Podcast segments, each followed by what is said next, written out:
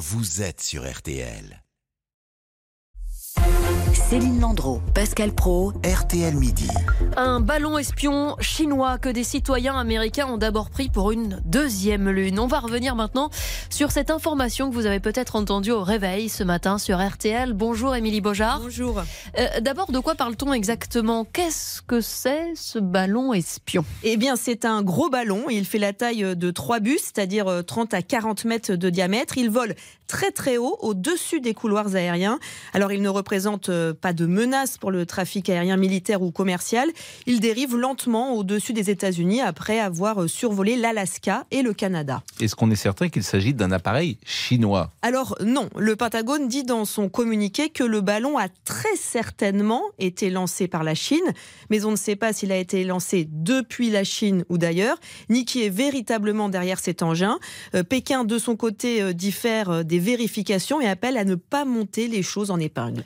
Euh, ce ballon, Émilie, était au-dessus du Montana. Que surveillait-il? Alors, euh, oui, enfin, en tout cas, ce qui a alerté le Patagone, c'est que le Montana abrite euh, une base aérienne et des missiles nucléaires américains. Alors, même s'il n'a pas survolé directement ces sites stratégiques sensibles, le ballon est passé pas très loin. C'est pourquoi le Patagone a envoyé euh, plusieurs avions de chasse américains euh, pour voler autour du, du, ballon, en fait, et surveiller sa trajectoire. Il est où maintenant ce ballon? Eh bien, il continue euh, de dériver, ce qui interroge d'ailleurs les experts américains. Pourquoi le laisser voler? Pourquoi ne pas l'abattre?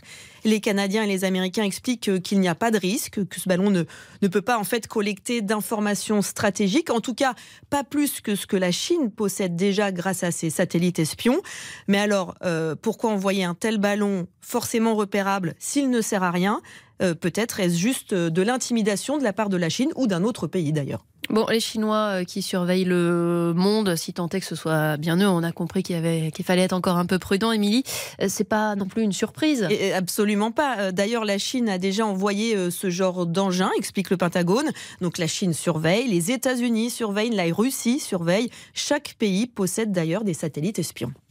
C'est pas nouveau euh, ces ballons espions? Alors euh, non, c'est pas nouveau. Le premier pays en fait à avoir utilisé euh, des ballons pour de la surveillance, c'est le Japon en 1944. Aujourd'hui, euh, plusieurs pays en utilisent et même quotidiennement. Israël, par exemple, a des ballons de surveillance au-dessus de la bande de Gaza et de certaines villes palestiniennes. Ce sont là-bas des ballons reliés au sol et qui enregistrent tous les mouvements de personnes et de véhicules. notons euh, que les États-Unis aussi travaillent depuis des années sur un programme de ballons espions capable de voler au-dessus des lignes aériennes. Donc ce qui est nouveau euh, dans le cas d'aujourd'hui, c'est la durée de vol et l'altitude très élevée. Cela fait déjà plusieurs jours que ce ballon dérive. Il est donc forcément piloté à distance pour pouvoir suivre euh, les courants d'air et il y a donc forcément quelqu'un derrière. C'est d'ailleurs sûrement pour ça que pour l'instant, ni le Canada et les États-Unis ont pris la décision euh, de détruire ce ballon. Mmh. Officiellement, le Patagone met en avant le risque de chute de débris, mais le laisser en mouvement, c'est aussi pouvoir le pister et surtout tenter de brouiller ses communications. Et puis ce ballon, il doit être très imposant parce que certains imaginaient que c'était une lune oui, oui, oui, qui était il dans fait, le ciel. Il fait 30 à 40 mètres de diamètre, donc forcément, même s'il vole très très haut, mmh. euh, il est visible effectivement euh, de la Terre, comme ont pu le voir les habitants du Montana euh, la nuit dernière. C'était pas donc un, un ovni puisqu'il est maintenant ovni. identifié. Exactement. Merci beaucoup Émilie Beaujard du service euh, international euh, d'RTL. Dans un instant, RTL Midi, votre ville, l'heure du départ en vacances a sonné pour une partie des élèves français. Les bons plans pour les vacances d'hiver et Pâques au ski, on en parle tout de suite. Céline Landreau, Pascal Pro. RTL Midi.